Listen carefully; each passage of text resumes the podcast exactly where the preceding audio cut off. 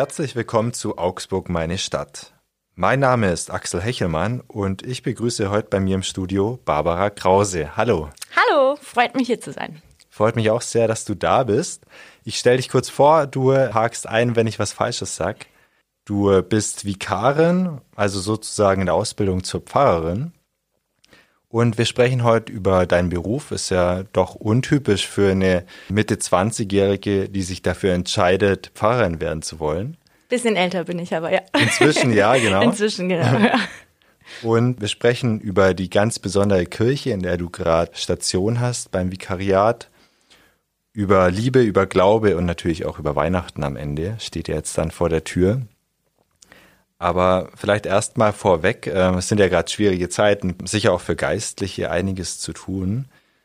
Wann hast du dir denn zuletzt gedacht, ich habe mich trotzdem genau richtig entschieden? Ähm, das war das letzte Mal, glaube ich, an unserem Konfitag. Wir hatten am 4.12. Äh, Konfitag und ähm, das heißt mit unseren Konfirmanden und Konfirmandinnen ähm, Zeit verbracht mal wieder.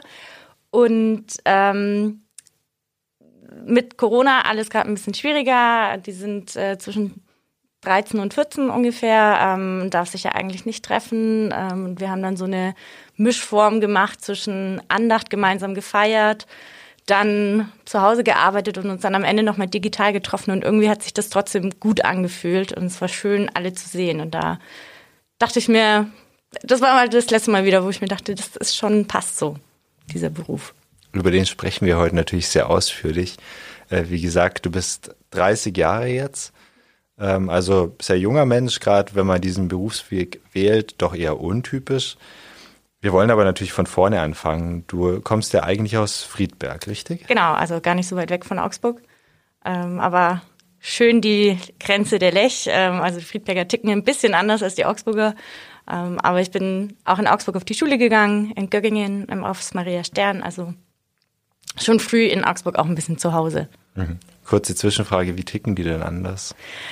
Ah, die sind ein bisschen weniger ähm, weltbürgerlich sozusagen. Also die sind ähm, mehr für sich ganz gerne. Also die brauchen die Augsburger nicht. Die sind ganz glücklich, wenn sie auch so einfach in ihren kleinen ähm, Stadtmauern sind. Okay, aber du bist wahrscheinlich jetzt trotzdem froh, dass du in Heiligkreuz, evangelisch Heiligkreuz, ja arbeitest gerade im Domviertel, oder? Ja, weil es auch wunderschön ist und da auch so ein bisschen so dieses kleine ja auch wieder ist. Also es ist jetzt nicht die ganz große Riesenstadt wie äh, ja München, Berlin, sondern es ist so ein bisschen klein und heimelig auch. Über die Kirche, die ja auch eine ganz besondere Kirche ist, sprechen wir später noch ausführlicher. Ähm, jetzt wollen wir aber erstmal von vorne anfangen. Wie kommt man denn darauf, Pfarrerin werden zu wollen? Also ich bin ähm, nach dem Abitur habe ich erst was anderes äh, studiert, Medientechnologie, weil ich schon immer gut in Mathe war und Physik und dann es ganz spannend fand, irgendwie so das in Wege zu bringen, die ein bisschen moderner sind und nicht klassisch jetzt Physik oder Mathe studieren wollte.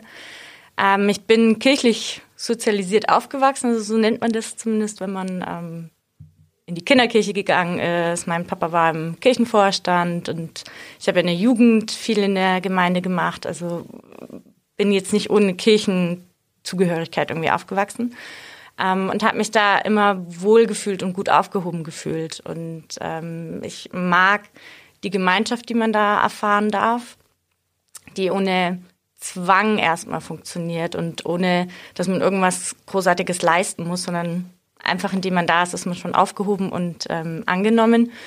Und ich habe dann das andere studiert und bin da aber nicht ganz glücklich geworden, weil der Beruf mir sehr menschenfremd ähm, schien. Und ich mag Menschen, bin gern mit Menschen zusammen und ähm, habe dann noch mal so ein bisschen überlegt, was ich denn noch machen könnte, ähm, außer Medientechnologie. Und dann kam ich irgendwie auf Theologie, weil Pfarrerin ein Beruf ist, der eben genau das Gegensätzliche ist von einem Menschen, der in der Medientechnologie arbeitet. Äh, da hat man mit sehr vielen Menschen zu tun.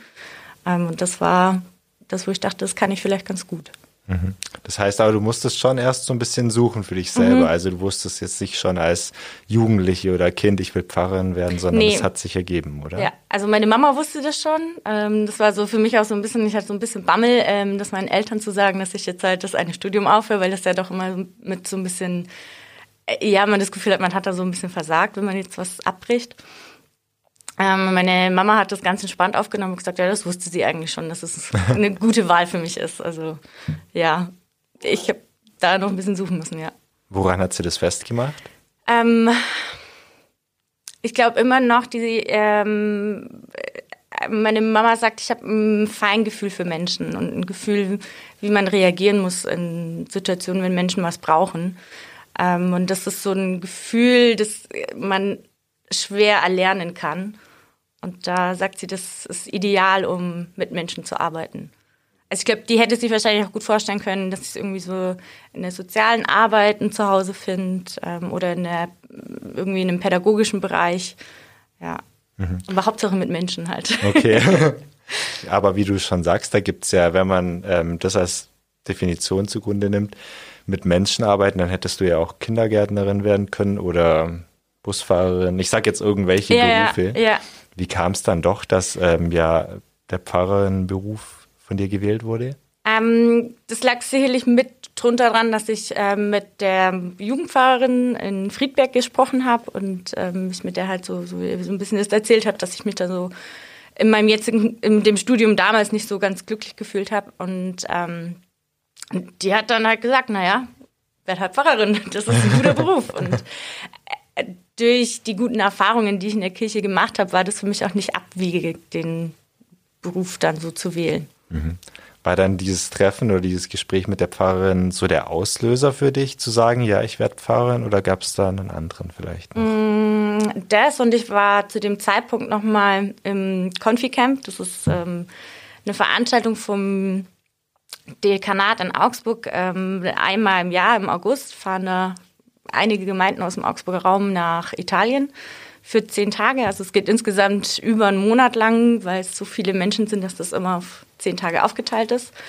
Und da bin ich mitgefahren und es ist, es ist einfach toll dort. Also das ist äh, das erste Mal für die Konfirmandinnen, dass sie so mit 13 von zu Hause weg sind, so eine lange Zeit. Ähm, und die Atmosphäre dort ist halt sehr entspannt und es ist so Kirche ganz anders, als man es vielleicht so im Kopf hat mit ähm, verstaubten Kirchenbänken, sondern es ist wirklich lebendig und auch modern und es, da lebt einfach irgendwie viel Gemeinschaft und ähm, das so Kirche zu gestalten, das konnte ich mir halt auch gut vorstellen und das war so dieses Gespräch und dann auch an einem Ort zu sein, wo Kirche so anders gelebt wird und so, wie ich es mir auch vorstellen kann, wo es mir irgendwie gut geht, das so zusammen hat dann so den Entschluss eigentlich beschleunigt. Man sieht es dir auch an, wenn du sprichst, also du ja. strahlst da richtig und scheinst wirklich Freude dabei zu empfinden, äh, in der Kirche, für die Kirche zu arbeiten. Jetzt gibt es ja doch ähm, im Moment aber auch viele Kirchenaustritte. Äh, die Kirche ist jetzt nicht die angesehenste Organisation in dieser Gesellschaft, kann man glaube ich so sagen. Ja. Ähm, wieso hast du dich trotzdem entschieden, in solchen Zeiten, wo es eigentlich der Kirche als Institu Institution nicht so gut geht, ihr beizutreten und sich ihr sogar zu verpflichten in einem gewissen mhm. Maße? Ich habe darüber am Anfang gar nicht so nachgedacht. Also das ist jetzt auch schon, ich habe 2000 13 angefangen, Theologie zu studieren und da habe ich daran überhaupt gar nicht gedacht. Ähm, das kam vor allem jetzt im Vikariat, ähm, dass das immer wieder so aufgekommen ist und Thema wurde. Und ähm, ich glaube, dass die Kirche trotz allem viele Antworten geben kann, die auch gesucht werden in den heutigen Zeiten. Ähm, aber die Kirche sicherlich noch einen großen ähm, Verbesserungsbedarf hat in der Kommunikation, also wie man diese Botschaften rüberbringen kann. Und auch da denke ich noch ähm, ein bisschen mehr andere Wege gehen kann als ähm, das, was man die letzten 30, 40 Jahre schon gemacht hat. Da ist noch viel Potenzial da und mir geht's jetzt so, dass ich noch echt Lust habe, auch da diese neuen Wege zu beschreiten und da irgendwie neue ähm, Gestaltungsmöglichkeiten zu sehen und zu nutzen und ähm, ja, Kirche ein bisschen wieder mehr ähm, zu einem Ort zu machen, der für alle was ist und nicht nur für eine bestimmte Altersgruppe. Das ist ja gut, dass du im Podcast zu Gast ja, bist. Ne? Das ist ja auch ja. hier ein Format für überwiegend junge Menschen. Also ja. uns hören so vor allem 20 bis 40-Jährige. Das passt da ganz gut in die Zielgruppe rein. Ja, das ist vor allem die Zielgruppe, glaube ich, die am wenigsten wahrgenommen wird in der Kirche, ähm, wo es am wenigsten Angebote gibt, wo man wirklich noch viel, viel machen kann. Mhm. Da sprechen wir später noch drüber. Wir sprechen auch später noch über dein Vikariat, also die Ausbildung zur Pfarrerin und wie denn jetzt dein Berufsalltag so aussieht. Aber erst würde ich ganz gern kurz auf die Kirche Heiligkreuz im Domviertel kommen.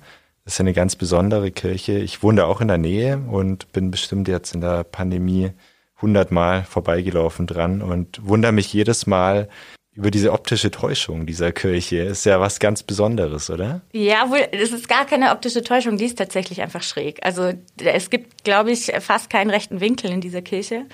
Ähm, das ist, äh, liegt daran, dass dieser das Grundstück der katholischen Kirche gehört hat. Und ähm, inzwischen ist da ja eine friedliche Koexistenz und nicht nur, dass man nebeneinander existiert, sondern auch wirklich gut miteinander inzwischen ähm, Gottesdienste gestalten kann oder äh, überhaupt Ökumene so wirklich lebt. Das war früher ja noch ein bisschen anders. Ähm, und damals hat die Stadt dann bestimmt, dass Heiligkreuz gebaut werden darf, aber eben auf katholischem Grund.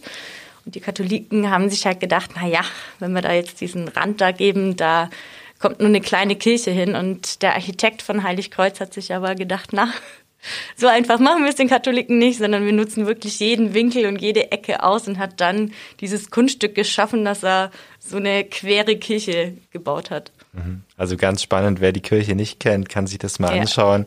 Eine ganz schiefe Kirche, aber das macht sie umso interessanter, ja. glaube ich. Und die steht eben auf dem Gelände ähm, mit Heiligkreuz der Katholisch. katholischen Kirche, genau. Ja. Ähm, friedliche Koexistenz, hast du schon gesagt. Das heißt, wenn da die Priester, die Pfarrer von den Katholiken an dir vorbeilaufen, dann grüßt du schon, oder? Ja, also jetzt gerade zu Corona-Zeiten sieht man sie ja nicht so oft, aber klar. Also ist, ja, gar keine Frage. Gibt es da irgendwas an der Kirche, was du besonders schätzt? Also die ist ja auch sehr besonders gebaut, hat solche Kassettendecken, nennt man sie, glaub. Gibt es irgendwas, was dich besonders erstaunt oder was du besonders daran magst? Ähm, wo ich das erste Mal reingekommen bin, da hat mich das alles ein bisschen erschlagen. Also diese ganzen Kunstwerke, die auch drinnen zu sehen sind. Und inzwischen mag ich das sehr gerne, weil die Gemeinde das auch so lebt. Also ähm, die Kirche ist alt und die Bilder sind alt und äh, unser Abendmahlsgeschirr ist alt, aber es ist alles in Benutzung. Also diese Philosophie der Gemeinde, die Kirche als ihren Raum zu nutzen und nicht als Museum, das spürt man, wenn man dann drin arbeitet und tätig ist. Und das mag ich sehr gerne. Also, dass das nicht nur ein Raum ist, wo man ähm, Ruhe finden kann oder der irgendwie da ist, sondern dass der auch genutzt wird als ein lebendiges Haus. Das mhm. mag ich sehr gerne. Ist es bei den Katholiken nebenan anders oder? Ja, die katholische Kirche neben uns, die ist jetzt erst, oder was heißt jetzt, die ist erst in den ähm, letzten Monaten, Jahren zu einer ähm, Gemeindekirche sozusagen geworden und war davor in der Abtei drinnen und dadurch ist es ein bisschen ein anderes Gemeindeleben dort. Ähm, also da kann man Gemeindeleben im klassischen Sinne gar nicht, noch gar nicht so spüren, weil das noch am Entstehen ist. Ähm, aber ich finde an sich gibt also auf beiden Seiten, sowohl evangelisch als auch katholische äh, Kirchen, die leben und wo man das spürt, dass da Gemeinde auch lebt und Kirchen, wo man das eben so gar nicht spürt. Tendenziell würde ich behaupten, dass katholische Kirchen kommen mir immer kälter vor als evangelische, aber das mag auch, mag ich mich auch drin irren.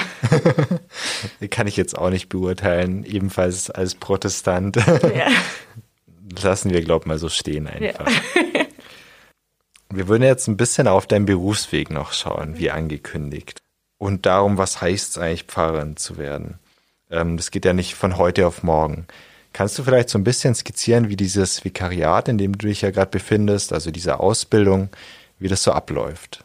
Also das sind die letzten zweieinhalb Jahre sozusagen. Man kann sich ein bisschen vielleicht vergleichen mit einem Lehramtsstudium und oder einer Lehr Lehramtsausbildung.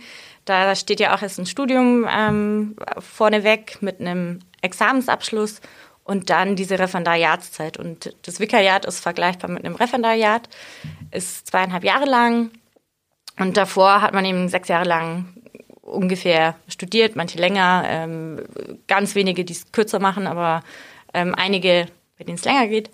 Und äh, in diesen zweieinhalb Jahren Vikariat lernt man alle großen Bereiche des ähm, Pfarrer- oder Pfarrerin-Seins kennen. Ähm, das heißt, man hat so Schwerpunktphasen in der Seelsorge, in der Schule, ähm, für den Gottesdienst. Ähm, und betreut wird es so von der einen Seite über die Gemeinde vor Ort, bei der man ist, ähm, und dem Pfarrer oder der Pfarrerin, die vor Ort arbeitet, die dann als Mentor oder Mentorin fungiert, und auf der anderen Seite über das Predigerseminar in Nürnberg. Ähm, da sind dann immer mal wieder so Kurswochen, wo man ähm, theoretischen Blick auf die ganzen Themen nochmal einnimmt. Und im Kontakt mit anderen Vikaren und Vikarinnen ist. Also ich glaube, da ist es genauso wichtig, dass man da dann im Austausch ist mit den anderen, wie es denen so geht und sich auch austauscht über Themen, die einen so beschäftigen. Mhm. Die anderen Vikarinnen und Vikare, schwieriges Wort, ja. die sind äh, wahrscheinlich ein bisschen älter als du, oder? Äh, nee, also ich bin so im guten Schnitt eigentlich. Ah, ja. Das ist, ähm, manche sind ein bisschen jünger, aber so Ende 20, Anfang 30 ist so der Schnitt. Mhm. Du verbringst jetzt aber auch viel Zeit eben in Heiligkreuz. Ähm, hast schon ein bisschen angesprochen, du bist da teilweise in der Seelsorge dann tätig, gehst an Schulen, wenn ich das richtig gehört habe, mhm. ähm, machst auch Taufen, Beerdigungen, mhm. Hochzeiten, Gottesdienste, die ja. volle Palette, oder? Volle Palette, genau. Gibt es denn irgendwas, was dir besonders liegt von diesen Sachen? Also ich gehe unglaublich gerne in die Schule. Ob ich das gut mache oder nicht, da müsste man dann meine Schüler und Schülerinnen fragen. Ähm, und Taufen mache ich auch sehr gerne. Also klar, Hochzeiten waren jetzt nicht so viele in, in den letzten, im letzten Jahr, ähm, aber Taufen mag ich sehr gerne. Was ja, magst du daran? Mm, ich mag das, dass da irgendwie so ein, so ein neuer Lebensweg beginnt. Ähm, die Taufen sind ja doch klassischerweise eher am Anfang ähm, des Lebens und dass da so ein ganzes Leben beginnen kann, das begleitet werden kann von der Kirche, das finde ich irgendwie eine schöne Vorstellung. Und das ist auch äh, schön, es ist nicht so viel Druck wie bei Hochzeiten irgendwie, dass da alles ganz perfekt laufen muss, ähm, sondern es ist ein bisschen entspannter und es ist schön, so mit den Familien in Kontakt zu kommen und dafür jeden irgendwie was zu finden, Worte zu finden, die dieses Leben begleiten können. Mhm. Das mag ich sehr gerne. Hochzeiten hast du gerade angesprochen. Ähm, das ist natürlich auch eine Art neuer Lebensabschnitt. Ja. Stört dich das manchmal, dass ähm, heutzutage oft den Eindruck habe ich auch, alles perfekt sein muss? Ich äh, denke mir halt, für die Paare ist es blöd. dass ich war, durfte dieses Jahr eine Hochzeit machen, da war das gar nicht so. Die waren sehr entspannt und es war total schön, ähm, die beiden Menschen da an diesem Tag zu begleiten und zu sehen, wie glücklich die sind. Ähm, und ich glaube, das lag auch daran, dass sie eben nicht alles super perfekt irgendwie haben wollten, sondern dass so dieses, wir feiern gemeinsam einfach unsere Liebe im Vordergrund stand. Und ich glaube, wenn man so an eine Hochzeit geht, hat man einfach einen schöneren und entspannteren Tag, als wenn es der perfekte und allerschönste Tag im Leben sein muss, der es ja hoffentlich eh nie ist. Und ich glaube, es wäre ganz schön traurig, wenn man jetzt, keine Ahnung, mit 28 heiratet und dann schon den schönsten Tag in seinem Leben hat und aber noch 70 Jahre vielleicht vor sich hat. Also ja, es ist einer der schönsten Tage, aber nicht der, glaube ich. Mhm. Jetzt ist, kann ich mir vorstellen, auch als Pfarrerin oder als Vikarin ist natürlich eine große Herausforderung, da die richtigen Worte zu finden, ja. gerade bei einer Hochzeit. Ähm, wie machst du das denn? Schreibst du da selber die Texte oder wie geht man sowas an? Also die Ansprachen schreiben wir schon selber. Ähm, jedes Paar sucht sich ja einen ähm, Trauspruch aus und auf den aufbauend sucht man sich dann irgendwie macht man sich Gedanken und versucht Worte zu finden, die so, also man hat ja vorher ein Gespräch noch mit dem Paar, ähm, wie die so drauf sind, ähm, wie die miteinander umgehen, das versucht man da so ein bisschen rauszufinden und versucht dann eben so die Leben von den beiden mit dem biblischen Spruch zu verbinden. Mir ist es wichtig, dass ich da nicht zu kitschig werde, aber gleichzeitig irgendwie schon klar ist, dass das ähm, was einmalig Schönes ist, dass da zwei Menschen zueinander gefunden haben. Ist, also es ist gar nicht so leicht, irgendwie so die Waage zu halten, aber. Das ähm, glaube ich. Da schreibst ich du sicher lang dran, oder? Teilweise. Manchmal geht's gut und manchmal geht's nicht so gut. Also das, das kann man gar nicht so pauschal sagen. Manchmal flutscht es so irgendwie und dann, dann hat man so einen Schreibfluss und manchmal äh, dauert es aber auch ganz schön lang. Aber es gibt nicht so einen Baukasten, wo du sagst, wenn ich die Worte sage und die Ansprache, dann passt es so ungefähr auf jedes Paar. Also ich glaube, je älter man wird, desto mehr Ansprachen hat man dann gemacht und kann dann vielleicht auch so immer ein bisschen variieren oder ähm, auch Ansprachen umschreiben. Aber ich bin ja noch relativ am Anfang meines Berufslebens, da ist es noch nicht so. Also da habe ich jetzt auch noch den Anspruch, alles neu zu schreiben für jedes Paar. Man hat natürlich so einen groben Ablauf im Kopf, ähm, äh, also weiß, wie das gestaltet sein muss und so, das klar. Mhm. Also es muss schon auch ein bisschen was kirchliches, religiöses ja, denn vorkommen, ja. oder? Ja, es, also ist mir ja auch wichtig, denn die Leute, wenn sie nicht kirchlich getraut werden wollen würden, dann wäre ich nicht da. Also es gibt inzwischen so viele freie Redner und Rednerinnen, dann wären, wäre das der ihr Job, da einen schönen Ritus zu gestalten und nicht einen Gottesdienst, in dem ich den Menschen dann auch den Segen zusprechen darf. Mhm. Jetzt gibt es da natürlich auch weniger freudige Anlässe. Also Taufen und Hochzeiten sind ja im Regelfall schöne Anlässe. Aber es gibt natürlich auch äh, Beerdigungen zum Beispiel. Hast du da auch schon welche durchgeführt? Oder? Also nur nicht ganz alleine, ähm, zusammen mit meinem Mentor schon. Und ich finde, es ist aber auch ähnlich wie bei Taufe und Hochzeit ein Anlass, wo auch schön ist, ihn gestalten zu dürfen und begleiten zu dürfen. Ähm, da ist denke ich, ist auch ganz wichtig, irgendwie schöne und gute Worte zu finden. Auch wieder mit der Schwierigkeit, da nicht ins Kitschige abzudriften, ähm, aber da irgendwie Worte zu finden, die die Hinterbliebenen stärken und ähm, ihnen Hoffnung schenken. Da finde ich, gibt es in der Bibel ganz gute, gute Worte schon und wenn man dann selber auch noch ähm, die richtigen Worte als Pfarrer oder Pfarrerin findet, dann ist es eine Traumkombi für einen Abschied. Mhm. Also ein versöhnlicher, friedvoller, ja. ähm, schöner Abschied einfach, den du da gestalten willst ja. dann, oder? Ja, genau. Mhm. Wenn ich das richtig raushöre, also du hast ja jetzt schon Hochzeiten ähm, durchgeführt, ähm, Taufen, Beerdigungen noch nicht. Ist mhm. das so die, soll jetzt nicht makaber klingen, aber die Königsdisziplin ähm, im Vikariat oder als angehende ähm, Pfarrerin? Äh, nee, ist einfach nur in der Gemeinde, dass da gerade nicht so viele Beerdigungen anstehen und ähm, äh, es gibt natürlich auch Beerdigungen, da muss einfach der Pfarrer oder die Pfarrerin vor Ort ran. Also wenn es gerade langlebige Gemeindemitglieder sind, ähm, wo dann auch schon eine Beziehung davor da war, da übernimmt das meistens der Pfarrer oder die Pfarrerin vor Ort, weil das da einfach schon eine längere Beziehung dahinter steht. Mhm. Jetzt hast du auch vorher schon angesprochen, du gehst an Schulen teilweise, mhm. machst auch Seelsorge. Wie läuft denn speziell diese Seelsorge ab? Vielleicht kannst du auch da kurz einen Einblick geben. Ja, also am Anfang meines Vikariats gab es äh, noch keine Corona-Einschränkungen. Da war das noch alles ein bisschen leichter. Da ist man dann zu Geburtstagsbesuchen gefahren oder äh, ins Krankenhaus gegangen. Das ist jetzt alles ein bisschen schwieriger, ähm, weil gerade Altenheim und Krankenhaus die Besuche von Externen nicht so gern gesehen werden. Ähm, ich habe jetzt immer mal wieder einen Spaziergang mit Gemeindemitgliedern gemacht, die, ähm, wo ich das Gefühl hatte, da ist auch ein Bedürfnis da. Ähm, und sonst ist, denke ich, so Seelsorge inzwischen viel, was nebenher läuft. Ähm, also so an der Kirchentür, vor allem in den Zeiten, wo nicht so viel machbar war, sind schon oft auch Themen einfach aufgekommen oder kurz angesprochen worden, wo, ähm, wo man dann schnell gut reagieren muss. Das ist nicht einfach, das rauszuhören, dass da irgendwie ein Bedürfnis da ist, aber ja, man lernt. Ja.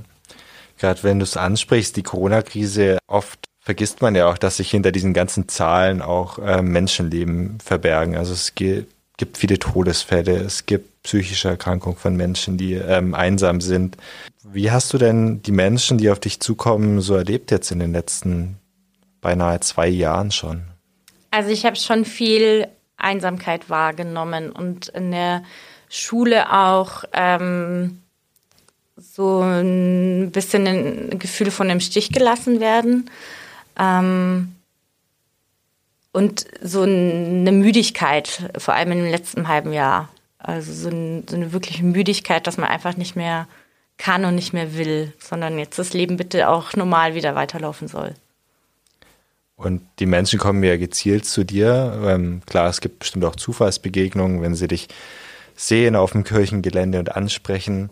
Ähm, aber sie gehen gezielt auf dich zu. Was kannst du den Menschen mit äh, an die Hand geben? Also wie kannst du sie trösten? Gelingt das überhaupt in so einem kurzen Gespräch auch manchmal? Ich glaube, das eine ist schon mal einfach da zu sein und zuzuhören. Also dass man äh, die Einsamkeit in dem Moment einfach dadurch ähm, zunichte macht, dass man ja eben den anderen Menschen nicht alleine lässt ähm, und ihn auch ernst und ernst nimmt und wahrnimmt mit seinen Ängsten und Bedürfnissen. Und manchmal braucht es auch gar keine großen Worte oder so. Ähm, also ich bin jetzt auch kein Fan davon, dann irgendwie, ja, das wird schon irgendwie wieder zu sagen, wenn ich es nicht so meine, also so leere Worthülsen. Weil die, glaube ich, manchmal mehr Schaden anrichten, als irgendwie gut zu tun. Ich glaube, da ist es mehr dieses ähm, für den anderen Dasein in dem Moment was dann wieder Hoffnung und ähm, Kraft schenkt. Fällt dir irgendeine Anekdote ein, eine konkrete, wo das gelungen ist, deiner Meinung nach? Hm, also ich habe äh, von so Seelsorgebesuchen geht es nicht, aber in der Schule habe ich schon das Gefühl, dass die ähm, Schüler und Schülerinnen das wahrnehmen, dass da jemand ist, der auch mal daran interessiert ist, wie es ihnen geht und ähm, auch zuhört, wie sie das jetzt gerade belastet und ähm, da nicht den Stoff irgendwie in den Vordergrund stellt, sondern sie als Menschen. Was klar irgendwie, also ich kann das total verstehen, dass das in anderen Fächern einfach ein bisschen schwieriger ist, weil da ein anderer Druck dahinter ist als im Religionsunterricht, wo ich doch auch ein bisschen freier das gestalten kann, die Themen, die im Religionsunterricht äh, da sind, auch besser verknüpfen kann mit den aktuellen Situationen. Das ist jetzt beim Satz des Pythagoras bisschen schwieriger, so. ja. Stimmt natürlich. Muss aber doch auch schön für dich sein, oder wenn gerade die Altersgruppe, also Schülerinnen und Schüler, ähm, sich da an dich wenden oder Vertrauen zu dir aufbauen oder zumindest dich um Rat fragen möglicherweise.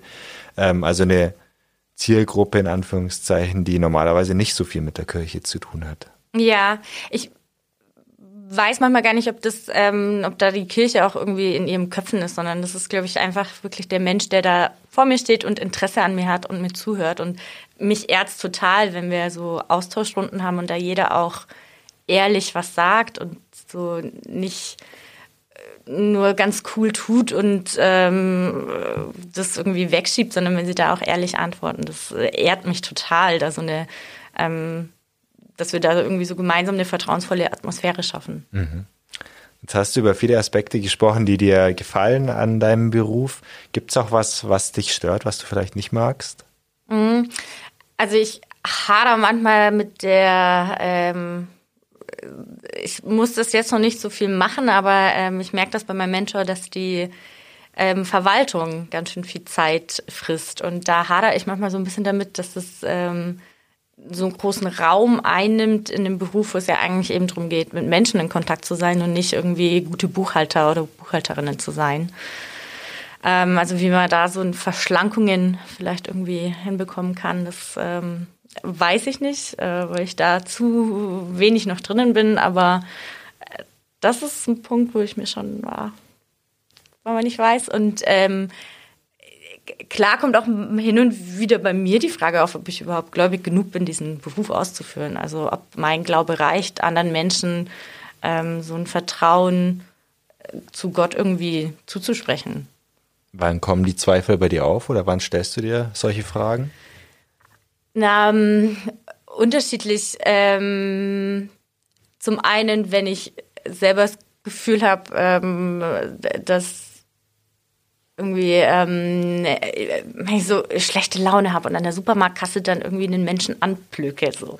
Machst ähm, du das? Ja, manchmal schon, ja. Also das, aber das ist, ne, wenn man dann irgendwie so, wenn da so viel aufeinander kommt und dann äh, ist der eine Mensch halt so wie so ein Blitzableiter, ne, wo man dann so kurz mal seine schlechte Laune ablässt. Oder wenn ich im Auto bin ich ganz furchtbar, da fluche ich ohne Ende. Ähm, das sind dann so manchmal Momente, wo ich mir denke, naja, eigentlich ähm, müsste man ja so als Christ und Christin sehr freundlich gegenüber den Menschen so sein. Ne? Also das ist ja eher so das Bild, was man hat, dass man ähm, seine Nächsten behandelt, wie man selber auch behandelt werden will. Ähm, da denke ich mir manchmal so, hm, naja, weiß nicht. ähm, und ähm, auch wenn in so ein bisschen größeren Lebenskrisen äh, Gott irgendwie nicht so die, die Erstlösung erscheint. Sondern wenn da so, so Zweifel wach werden, wieso ähm, jetzt im eigenen Leben das gerade so passiert. Mhm. Kannst du da genauer darauf eingehen, was du mhm. genau damit meinst? Also mein Vater war letztes Jahr ähm, krank, der ist an Corona erkrankt, ähm, sehr schwer. Und ähm, für mich war es da nicht in jedem Moment hilfreich, irgendwie ein Gebet zu sprechen oder so ein Vertrauen auf Gott zu haben. Und da habe ich schon so ein bisschen gehadert, ob ich dann überhaupt gläubig genug bin, wenn es mir in den Momenten gar nicht so hilft. Ähm, was mir da dann geholfen hat, dass andere Menschen das sozusagen für mich übernommen haben. Also dass ähm, ich mit meinen Zweifeln so auch sein konnte, aber andere Menschen dieses Vertrauen und dieses, diese Zuversicht, ähm, dass es irgendwie auch irgendwann wieder besser wird, hatten und da stellvertretend für mich sozusagen auch gebetet haben, wo es ich nicht konnte. Mhm. Das heißt, du hast dich dann eher so auf die praktischeren Dinge konzentriert, also deinem Vater irgendwie praktisch beizustehen und aber nicht so viel Halt in dieser Zeit in, in der Bibel zum Beispiel gefunden. Ja, genau. Also es war mehr äh, gut, das ist natürlich, wenn sowas äh, plötzlich passiert, dann muss man auch ähm, viel erstmal praktisch angehen und nicht, ähm, ja, hat dann gar nicht so viel Zeit, das zu reflektieren. Mhm. In dem Moment, ja. Die Frage, die kannst du beantworten, musst natürlich nicht. Ähm, wie geht's deinem Vater inzwischen? Besser schon. Also so eine Erkrankung, ähm, wenn man schwer dran erkrankt, dann dauert es lange und manches geht auch nicht wieder ganz weg. Also die Lungenschäden sind einfach da, aber doch sehr viel besser. Okay, dann schicken wir auf jeden Fall noch eine gute Besserung hier vom Podcast auch raus an deinen Vater und hoffen, dass alles wieder gut wird, ganz gut wird. Ähm, du hast jetzt gerade über Zweifel gesprochen, eben die in so einem Moment natürlich auch auftreten können solche Schicksalsschläge. Ähm, wie hast du dann doch wieder für dich zurückgefunden und gesagt, doch, ich will doch Pfarrerin werden und ich will diesen Job doch machen und ich will doch Gott dienen, sage ich jetzt mal in meinen eigenen Worten. Mhm. Ähm, durch die Menschen außenrum. Also zum einen meine Mitvikare und Vikarinnen, die da ähm, mir auch so eine Hoffnung schenken, dass dieser Beruf mit Leben gefüllt werden kann und nicht nur ähm, eben in der Verwaltung hängt, sondern dass da auch neue Wege möglich sind, weil Menschen drin arbeiten, die motiviert sind, die Lust haben, irgendwie da alle Menschen anzusprechen und nicht nur bestimmte Zielgruppen. Ähm, meine Gemeinde, die vor, also die strotzen vor Freundlichkeit und ähm, Spaß am gemeinsamen Tun. Das ist, ähm, finde ich, unglaublich schön, das so zu erfahren zu dürfen und zu merken, da ein Teil von der Gemeinschaft zu sein, die einfach auch gern miteinander Sachen macht.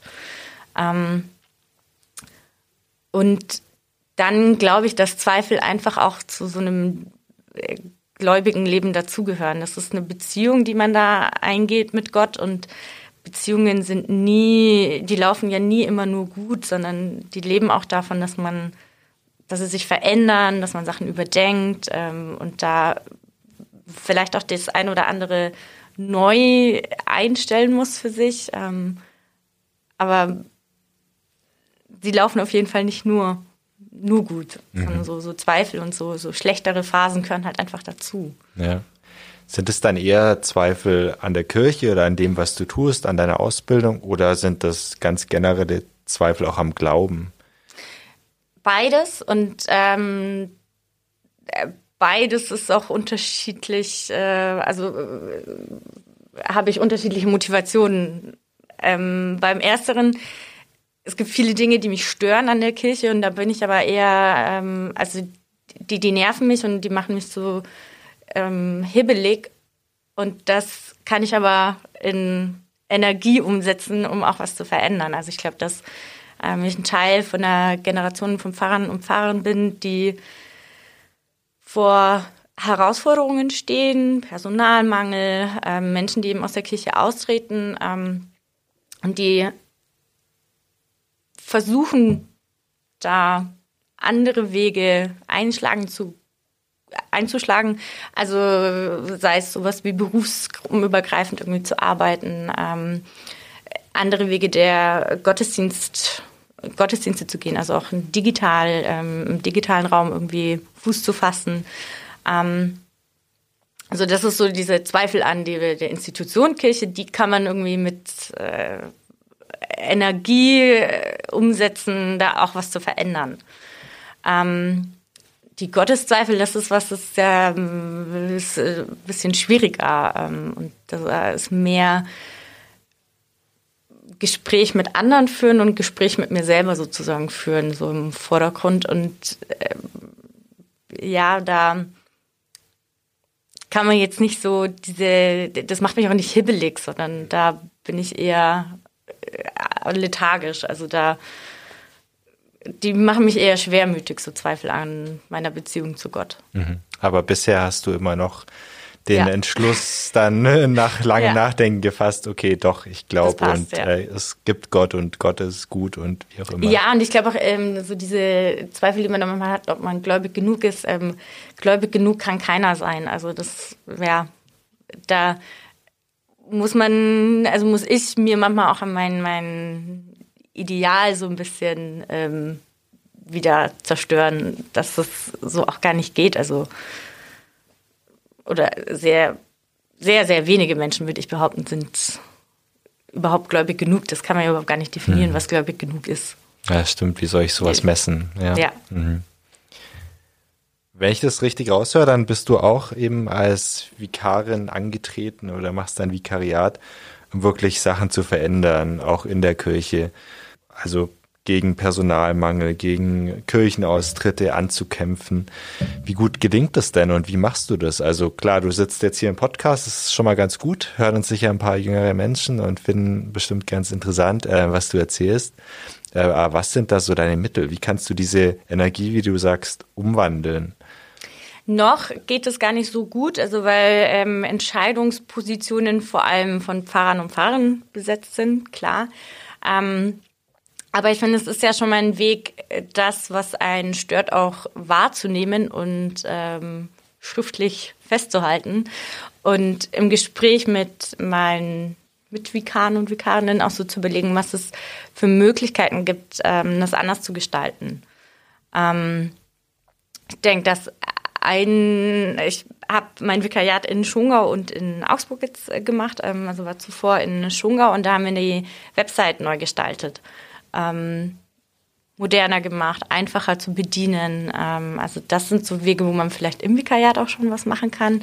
Unterrichtsgestaltung, wie man den Unterricht, welche Medien man da nutzt, ähm, ob man jetzt nur das Buch und Stift und Papier oder ähm, eben auch die iPads, die jetzt an meiner einen Schule jeder Schule und jede Schülerin hat, ähm, nutzt. Ähm, also da hat man so ein bisschen Spielraum in dem, wie man den Beruf jetzt ausfüllt und das große Ganze, ähm, da wären dann erst später Wege möglich. Aber da ist es jetzt noch so ein bisschen Hufeschaden und ähm, dann später die Prozesse irgendwie in, in Bewegung bringen. Wenn du so über Modernisierung sprichst, ähm, du hast ja, glaube ich, sogar auch eine Führung, eine Kirchenführung mit QR-Codes geplant oder umgesetzt genau. schon? Umgesetzt noch nicht, aber geplant, genau. Also Wie sieht denn das aus? Kannst du es kurz erklären? Also wir werden ähm, zu den großen Dingen, die in der Kirche stehen, also Kanzel, Orgel, unsere Bilder, ähm, einzelne Aufnahmen machen und ähm, QR-Codes in die Kirche zur Verfügung stellen. Die kann man dann abscannen und dann mit dem Kopfhörer ähm, von Gemeindemitgliedern hören, was es da für besondere Dinge gibt in Heiligkreuz. Klingt spannend. Ja. Sicher dann auch was für Jüngere, die eben mit ja. dem Smartphone dahin gehen, den ja. QR-Code einscannen und was erfahren können. Ja, hoffe ich. Bin ich gespannt. Sag dann Bescheid, wenn es soweit ist. dann schaue ich mir das mal an. Vielleicht noch ganz kurz, ähm, du hast auch jetzt mehrfach gesagt, dass dich ein paar Sachen stören an der Kirche. Ähm, was sind denn so die Hauptpunkte, an denen du dich so ein bisschen aufreibst? So, ein Punkt ist die wenigen Angebote für Menschen zwischen 20 und 40. Also, dass da auch auf dem großen Kontext irgendwie keine oder wenig Ideen gibt. Ähm, dann so ich finde schon, dass wir eine starke Konzentration auf ähm, Kinder-Jugendarbeit und dann ähm, Senioren, Seniorinnenarbeit haben. Aber alle Menschen, die sich keiner dieser Gruppen zugehörig fühlen, irgendwie für sich einen Platz finden. Ähm, es gibt wen, viele Angebote für Menschen mit ähm, Akademiker-Hintergrund, aber wenig Angebote für Menschen, die ganz niederschwellig auch für äh, Nicht-AkademikerInnen sind. Also gibt es ja haufenweise und ich finde, eine Kirche für alle sollte auch für alle Angebote haben und nicht nur für ähm, bestimmte Menschen. Ähm, und äh, ja, dann denke ich, ähm, fehlt es an neuen Ideen der Vermittlung äh, der christlichen Botschaft. Also ich glaube, im digitalen Raum können wir noch sehr viel mehr machen. Ähm, Instagram äh, besser noch nutzen, ähm, als es jetzt ist. Äh, ich, TikTok hat, glaube ich, keinen, da gibt es keinen offiziellen Account äh, von der äh, Landeskirche. Ähm, und auch diese digitale Arbeit ein bisschen mehr Wertschätzung gegenüberbringen. Ähm, es gibt einige Pfarrer und Pfarrerinnen, die das ähm, sozusagen im Ehrenamt machen, ganz wenige, die dafür tatsächlich Geld bekommen. Und ich denke, da muss man vielleicht ein bisschen umdenken, dass man bei einer bestimmten Zielgruppe im digitalen Raum einfach präsent sein muss. Mhm. Da gibt es wahrscheinlich dann einfach die ganz normalen Berührungsängste von vor allem auch älteren Menschen oder in der Kirche, ja. die sagen, okay, erstmal lieber die Finger weglassen und ja, und ich finde, natürlich ersetzt irgendwie eine digitale Begegnung keine, keinen Live-Austausch. Also ich mag es auch lieber mit Menschen so von Angesicht zu Angesicht zu sprechen, als jetzt über das Telefon oder über einen Bildschirm ähm, oder per Chat. Aber manche Menschen möchten vor allem mit ihren Problemen lieber am anonymeren Bereich bleiben.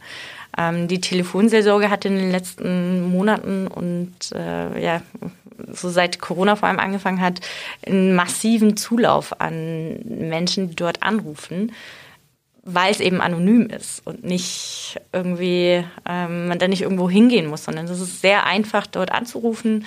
Ähm, und ich glaube, da könnte die Kirche noch sehr viel mehr Angebote schaffen. Da sind wir gespannt, was du ja. äh, als Einzelne anstoßen kannst. Ja, ich bin ja nicht alleine, sondern es ist ja. ähm, äh, zum Glück ja so, dass viele meiner ähm, Mitvikare und Vikarinnen das auch sehen, dass es da viel Potenzial gibt und dass man da auch noch viel machen kann. Mhm. Wie ist es denn äh, Thema Frauen in der Kirche? Ähm, Im katholischen Glauben gibt es ja keine Priesterinnen oder Pfarrerinnen bei den Protestanten schon. Findest du, dass Frauen auch in den höheren Ämtern oder auch als Pfarrerin und so schon präsent genug sind in der Kirche? Hm, ja und nein. Ähm, ich glaube auch da, ähm, jetzt der Rat der evangelischen Kirche in ganz Deutschland ist neu gewählt worden und das ist jetzt das erste Mal eine ähm, weibliche Doppelspitze am, ähm, im Rat.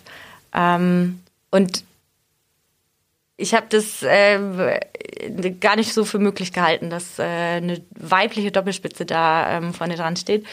Ähm, und ich habe mir in meinem äh, Überraschtsein äh, schon die Frage dann eigentlich beantwortet, dass es noch überhaupt gar nicht genug ist. Denn nur Frauen in Führungspositionen kann man sich ja immer noch nicht vorstellen. Ähm, und es wird auch nicht, werden nicht alle Stellen paritätisch besetzt in der Landeskirche und da ja, glaube ich, kann man noch äh, ja, nachjustieren. Also es gibt mehr männliche Dekane als äh, also mehr Dekane als Dekaninnen. Da ist, denke ich, noch Potenzial da. Dass du dir auch wünschen würdest, dass es genutzt werden würde, oder? Wenn ich ja, das richtig ich glaub, aushöre. Äh, das ist auf der einen Seite auch äh, eine Sache, die sich in den nächsten Jahren von selbst sozusagen ähm, ergeben wird, weil der Nachwuchs, ähm, ich glaube, wir sind nicht bei 50-50 so ganz, aber es sind schon mehr Frauen als jetzt noch vor 40 Jahren im Pfarrberuf als, ja. Und es werden in Zukunft, da treten viele, viele in Rente, ähm, wo der Schnitt noch ein anderer war. Von daher werden wir so langsam zu so einer 50-50 ähm, Besetzung kommen, also halb Frauen, halb Männer. Und dann erübrigt sich das, glaube ich, eh, weil, ja, dann muss man auch mit Frauen sozusagen Führungspositionen besetzen. Und ähm, ich glaube auch, dass sich ja eh ähm, viel so gerade wandelt, wie was die Berufstätigkeit von Frauen angeht. Und ähm, ja, wird es, denke ich, in 20 Jahren, weiß nicht, ob wir noch so viele Frauen haben, die dann 15 Jahre lang nicht arbeiten. Keine Ahnung. Aber ja. könnte ich mir vorstellen, dass sich da viel verändert. Mhm. Es tut sich ja schon viel, natürlich langsam in langsamen Schritten, aber doch stetig. Ja. Aber was auf jeden Fall äh, klar natürlich toll ist, in einem Beruf zu arbeiten, wo Frauen und Männer nicht unterschiedlich bezahlt werden. Also wo ähm, jetzt die Geschlechtszugehörigkeit keinen Unterschied macht bei der Bezahlung. Das ist schon gut, finde ich. Wie viel verdienst du denn?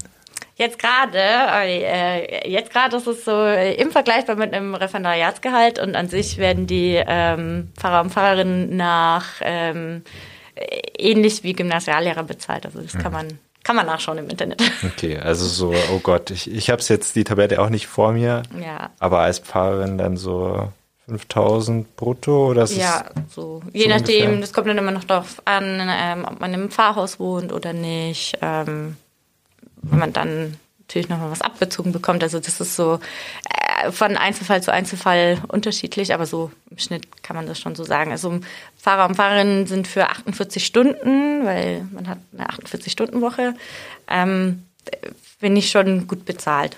Mhm. Wie lange hast du denn dein Vikariat noch? Also wann bist du Pfarrerin? Also ich habe jetzt bisschen mehr als zwei Jahre hinter mir schon und bis zum 28. Februar bin ich noch Vikarin. Ähm, ich mache dann noch mal ein Jahr Verlängerung sozusagen und bin dann aber so ganz komisch irgendwie Pfarrerin im Ehrenamt und Vikarin gleichzeitig, ähm, weil ich noch meine Spezialisierung im Medienbereich mache. Ähm, genau, und dann äh, darf ich mich ab März sozusagen Pfarrerin und Vikarin gleichzeitig ah, nennen. Auch ungewöhnlich, oder? Ja, gibt's nicht mehr so viele, die das machen, aber hin und wieder doch noch jemand. Klingt spannend. Und die Medienarbeit deswegen, äh, wirst du deswegen vertiefen, eben aus den Gründen, die du schon angesprochen hast, dass man die ähm, Glaubensinhalte, auch die Kircheninhalte einfach besser vermittelt an ja. Zielgruppen, die vielleicht noch nicht so gut erreicht werden. Also ich habe da das Gefühl, dass ich einfach äh, fachlich nochmal mich ein bisschen besser aufstellen muss, auch so was das Rechtliche angeht ähm, und nicht immer nur ähm, mich beschweren kann, dass das manchmal nicht so gut läuft, ähm, sondern da auch ähm, mal dahinter steigen muss, wie wie es eigentlich funktioniert und ähm, wie man es dann auch besser machen kann. Mhm. Dass es zeitgemäß und den unterschiedlichen Plattformen gemäß auch abläuft. Mhm. Das ist also die sehr moderne Seite deines Berufes. Es gibt auch äh, eine eher traditionellere, das sind bestimmte Rituale, also Beten, Messen und so weiter. Welche Rolle spielen denn diese Rituale in deinem Leben und hast du vielleicht deine ganz eigenen auch teilweise? Mhm. Also beten ist, finde ich, was, das mache ich schon öfter. Gar nicht so, also ich habe da jetzt keine, keine Regelmäßigkeit, dass ich so jede Früh oder jeden Abend, sondern das äh, ist eher sowas, was bei mir nebenher läuft. Also wo ich mir dann, ja, wenn ich das Auto eingeparkt habe und dann so kurz nochmal überlege, woher ich jetzt kam, dann nochmal äh, einen Moment sitzen bleib und äh, ein kurzes Gebet spreche.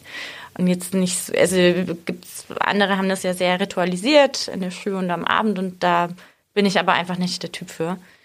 Ähm, und sonst ist es für mich als Besuchende auch so, dass ich in Gottesdiensten das mag, dass ähm, es auch so eine feste Reihenfolge gibt und dass da ähm, mir gibt da die Struktur sehr viel Halt. Ähm, gibt sicherlich Menschen, denen es anders geht und die da ein bisschen freiere Formen sich wünschen. Ähm, aber mir gibt es halt, wenn ich dann im Gottesdienst bin und ähm, so diese festen Strukturen habe und weiß, so feiern jetzt ganz viele Menschen gerade Gottesdienst. Mhm. Das heißt, es gibt ja auch halt, dass du eben in diesen Gottesdienst gehen kannst und weißt, okay, das läuft so und so ab. Ja. Ich kenne dieses und dieses Lied schon oder diesen ja. und diesen Vers. Und ich weiß, ich weiß, was kommt. So. Mhm. Und in deinem Beruf ist ja eben oft so wahrscheinlich, dass du gar nicht weißt, was kommt. Wenn jetzt Menschen auf dich ja. zukommen mit ihren Problemen oder wenn eben eine Beerdigung ansteht. oder sonstiges. Ja, es ist auch so irgendwie, äh, die regelmäßigen Termine sind jetzt auch nicht ähm, on master. Also man hat schon einen, einen sehr flexiblen, einen vollen, aber einen sehr flexiblen ähm, Kalender. Mal ein Wochenende, wo man arbeitet, dann ist wieder ein Wochenende frei und dann ist aber eine Woche, also ich habe es öfter, dass ich meinen Kalender anschaue und mir denke, okay, ja gut, für nächste Woche ist ja noch gar nicht so viel drin und dann trudeln die Termine so ein und plötzlich ist die Woche doch ganz voll. Das kenne ich irgendwo her. Ja. Ist in meinem Beruf ganz ähnlich ja. als Journalist. Ja. Geht oft sehr, sehr schnell. Ähm, jetzt hast du gerade über das Beten noch gesprochen, dass du keine festen Zeiten hast. Du betest halt, wenn es äh, für dich gut ist gerade. Wie betest du denn? Also faltest du da die Hände tatsächlich? Ähm mm, manchmal schon, manchmal auch nicht. Also ähm, ich schließe die Augen tatsächlich immer, ähm, weil ich da das Gefühl habe, dass ich dann mehr bei mir bin und so die Welt um mich herum auch gar nicht sehe. Das tut mir gut. Ähm, und versuche mich irgendwie so hinzusetzen, nicht gerade und so, so wie in der Schule oder so, sondern einfach so, dass es für mich in dem Moment bequem ist.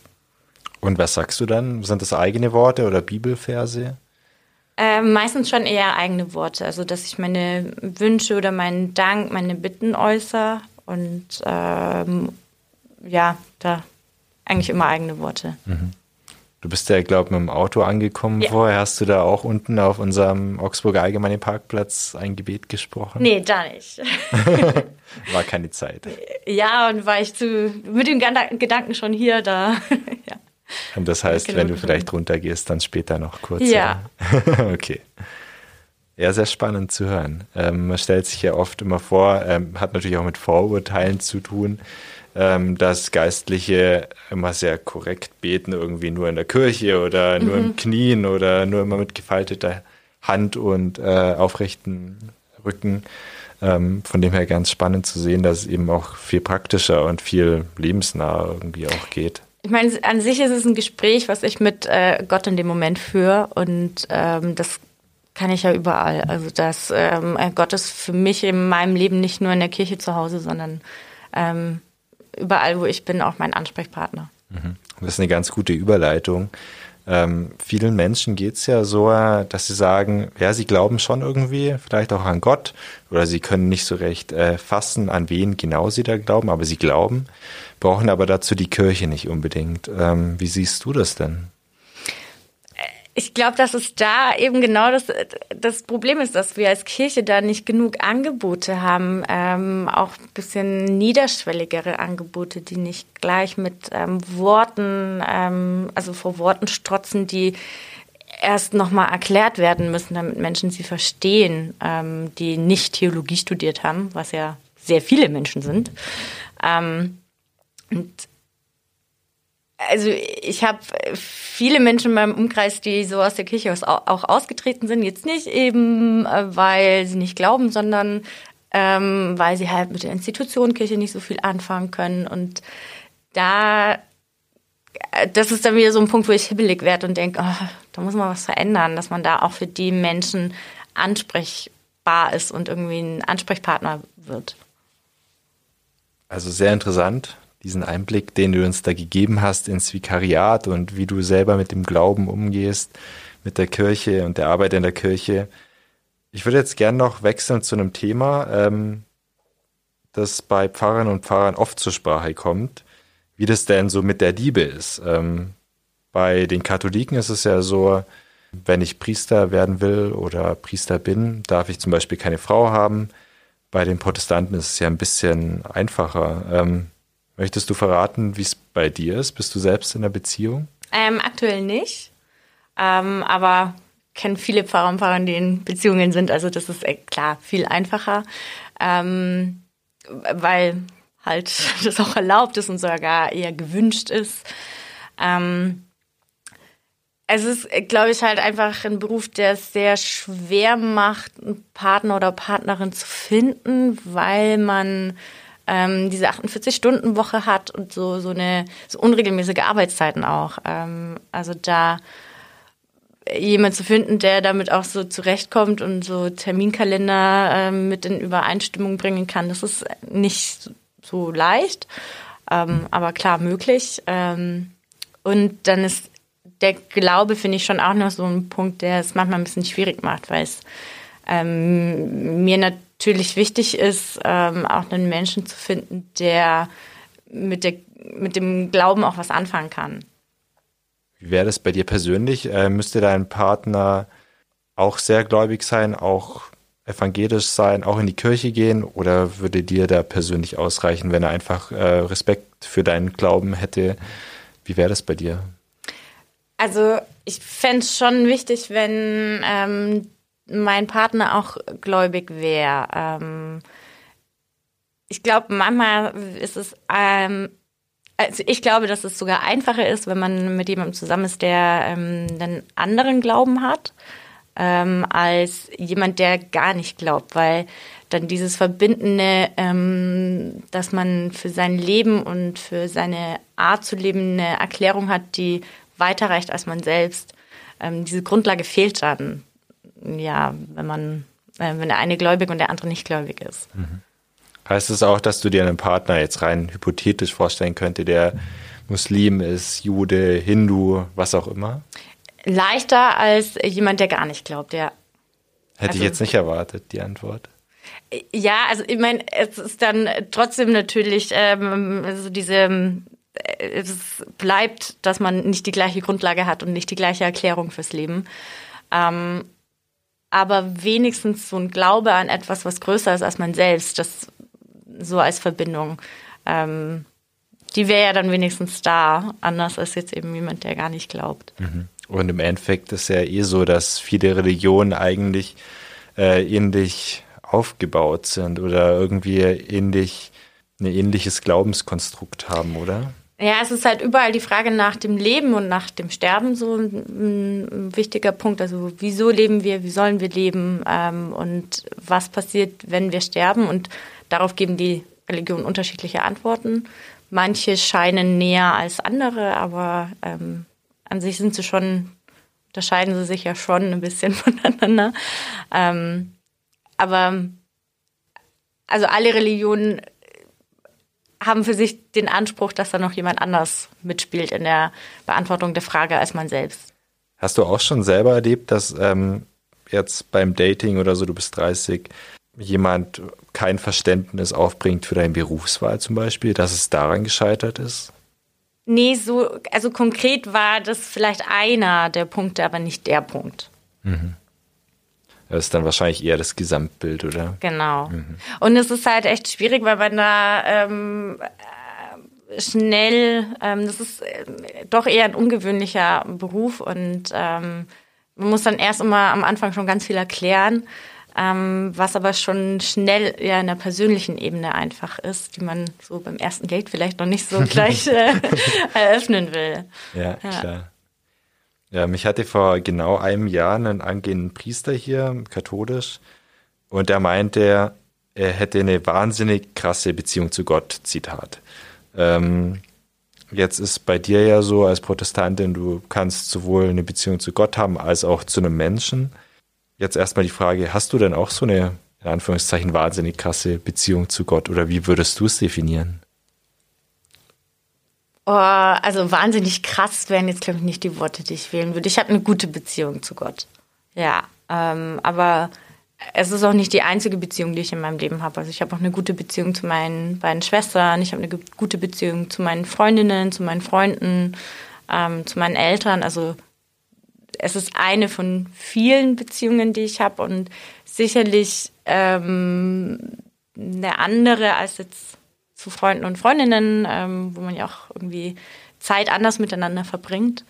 Ähm, und hat dadurch auch, finde ich, eine ganz andere Qualität.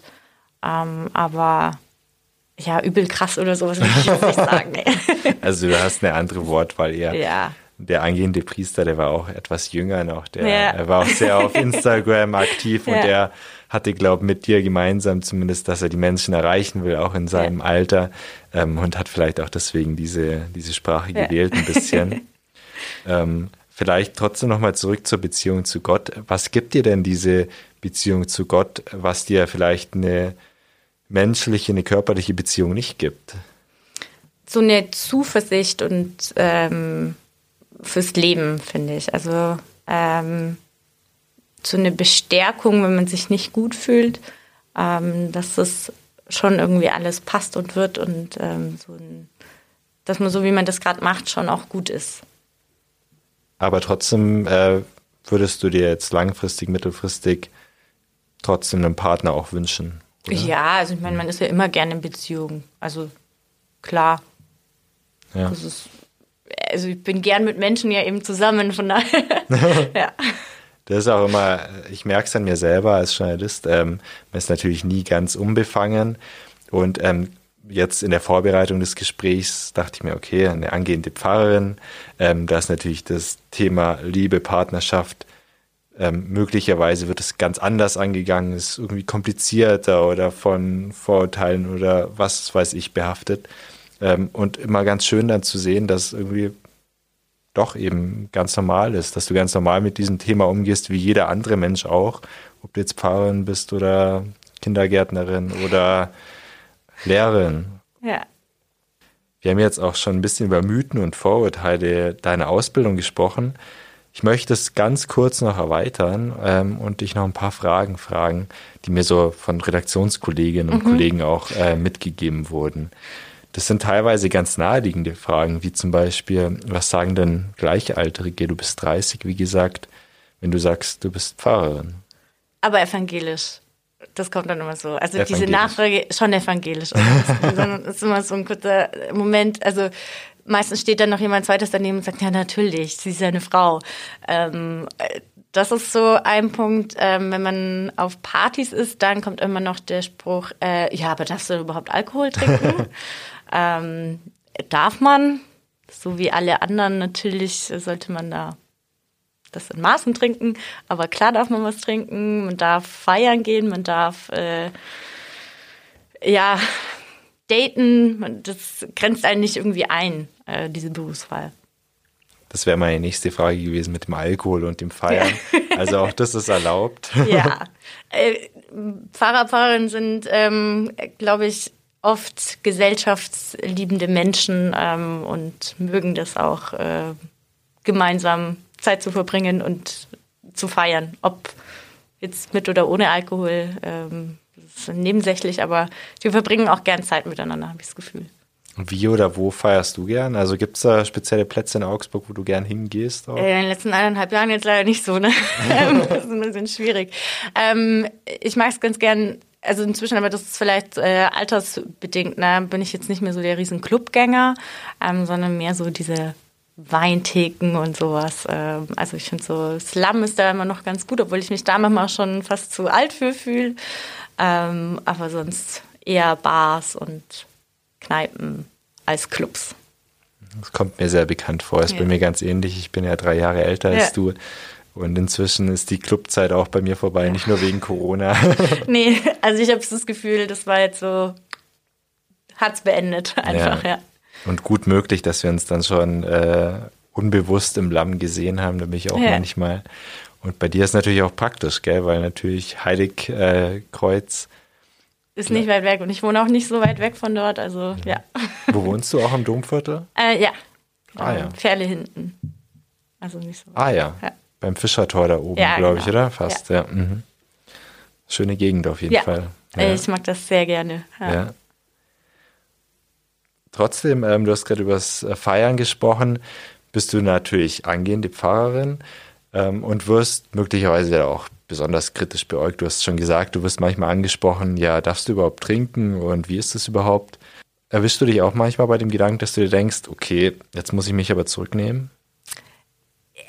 Manchmal denke ich mir das schon so, ja, hm, vielleicht sollte ich doch eher äh, Zeit daheim verbringen. Ähm, aber also ich glaube, dass mit Menschen gemeinsam zu sein, irgendwie ja auch oder so, so Gemeinschaft erleben, ist auch so ein ähm, was äh, urchristliches. Ähm, und man ist ja keine Heilige, sondern man ist immer noch Mensch und ähm, als Mensch braucht man den Kontakt zu anderen Menschen. Also von daher ja.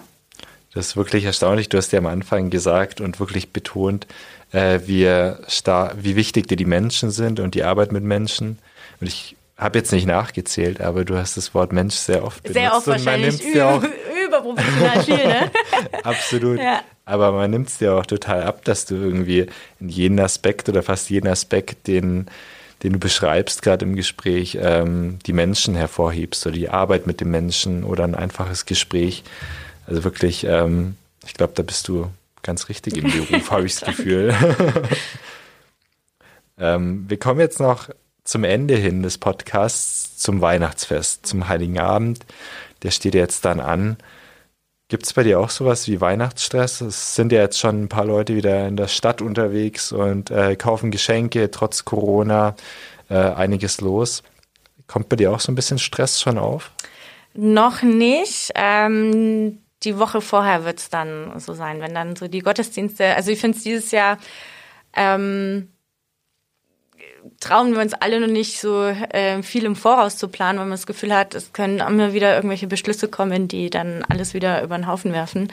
Deswegen glaube ich, wird die Woche vorher so ein bisschen stressig, ähm, wenn es dann darum geht, alle Gottesdienste fertig zu machen. Ähm, ich äh, selber habe gemerkt, dass es mir gut tut, wenn ich die Weihnachtsgeschenke relativ schnell erledige, weil dann eben das so vor Weihnachten, je näher das kommt, ähm, beruflich das natürlich äh, eine andere Belastung ist als in manche anderen Berufen und ähm, deswegen sind meine Weihnachtsgeschenke schon lange besorgt. Vorbild. Ähm, ja, aber das ist auch einfach diese, also ich weiß, die Woche vor Weihnachten wird anstrengend werden und ähm, da ist keine Zeit mehr für Weihnachtsshopping. Mhm. Was wird da so anstrengend? Also einfach Vorbereitung auf Messen oder? Genau, also die Gottesdienste fertig zu bekommen, gleichzeitig in der Schule das noch ähm, alles schön zu einem Abschluss zu bekommen. Ja, weil man, mhm. also ich hab, bin so natürlich so ein bisschen eine Perfektionistin und will, dass das alles gut und schön und für alle passend ist. Ja. Okay. Ist ja in vielen Familien so, dass ja. alles, äh, das über Heiligabend und Weihnachten immer so dieser ähm, diese Perfektion schwebt irgendwie, die man erreichen will. Und am Ende klappt es dann doch oft nicht so ganz. Ja, obwohl wir da, also da komme ich aus einer Familie, das ist relativ entspannt. Also ähm, ja, wenn das Essen halt nicht klappt, dann klappt es halt nicht. Ne? Ähm, aber ich für mich selber will halt, dass aus einem Gottesdienstbesuch irgendwie jeder oder jede rausgeht und sagt, ja, das hat mir jetzt gut getan und es war gut, dass ich in dem Gottesdienst war. Und ähm, ja, jeder Mensch hat andere Bedürfnisse und da irgendwie alle abzudecken ähm, oder alle mitzudenken, ist, äh, das fordert mich da jetzt so in dieser Woche vor allem heraus. Mhm.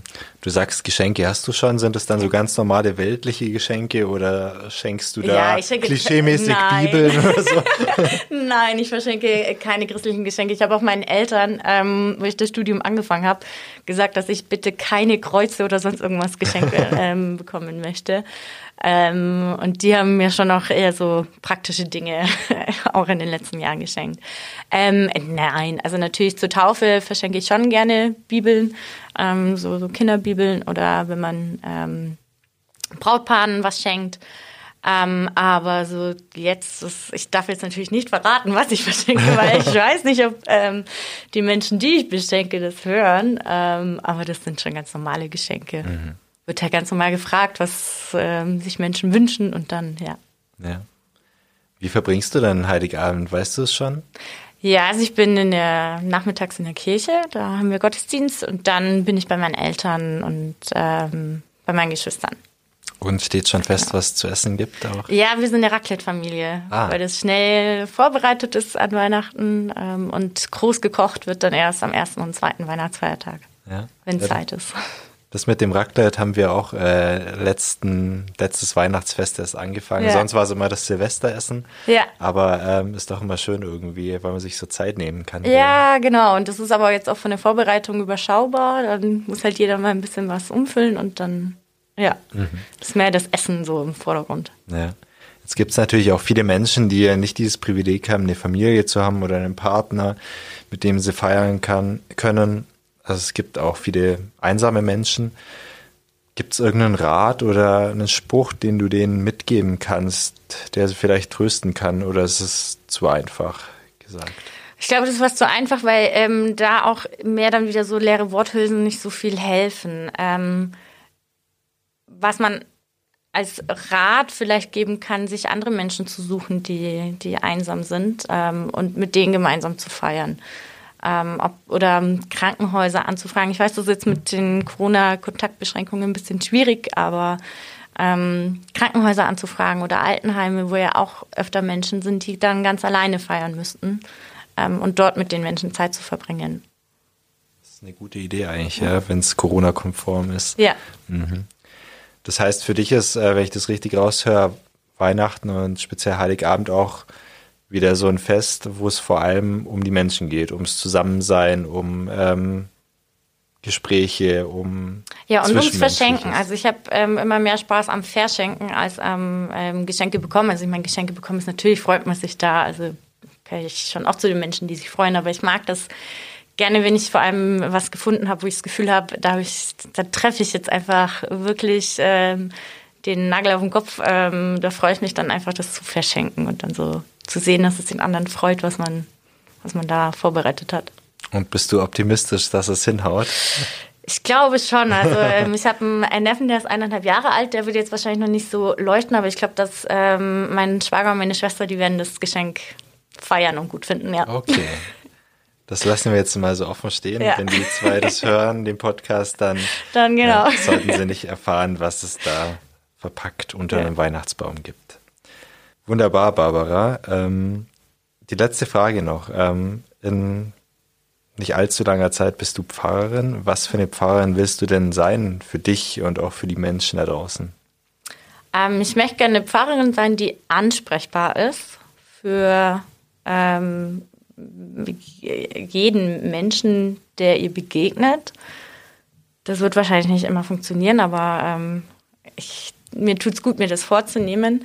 Und ich möchte eine Pfarrerin sein, die nicht in den herkömmlichen Schubladen denkt, sondern versucht auch neue ähm, Möglichkeiten in Betracht zu ziehen, die christliche Botschaft weiter zu verbreiten.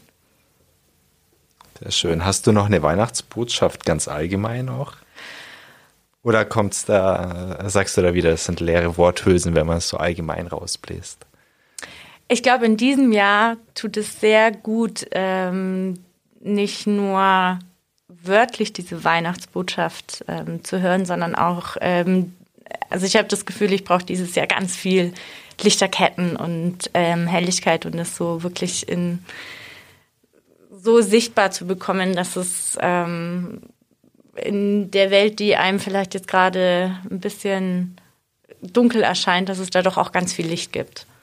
Ähm, und da so ein, so ein Hoffnungsschimmer eben nicht nur mit der Weihnachtsbotschaft irgendwie stark gemacht wird, sondern auch wirklich sichtbar durch diese ganzen wunderschönen Lichter, die man überall in der Stadt sehen kann. Also Appell an alle Hörerinnen und Hörer, hängt eure Lichterketten, Lichterketten raus, raus ja. äh, Kerzen anzünden, natürlich nicht ja. vergessen auszublasen, wenn ja, ihr aus dem Haus geht. Und dann machen wir ähm, Augsburg ein bisschen hell. heller zu diesem Weihnachtsfest. Barbara Krause, vielen Dank. Es war sehr spannend. Äh, wir haben eine Menschenfreundin kennengelernt und eine Geistliche und eine ab und zu auch Weinbar-Besucherin. Ja. ähm, war sehr spannend. Wenn die Hörerinnen und Hörer noch eine Frage haben an dich oder Kritik am Podcast oder auch eine Themenidee, dann gerne schreiben an podcast.augsburger-allgemeine.de. Und wir sagen dann noch ähm, frohe Weihnachten, schönes Weihnachtsfest und vielen Dank, Barbara. Danke, dass ich da sein durfte. Genau. Frohe Weihnachten.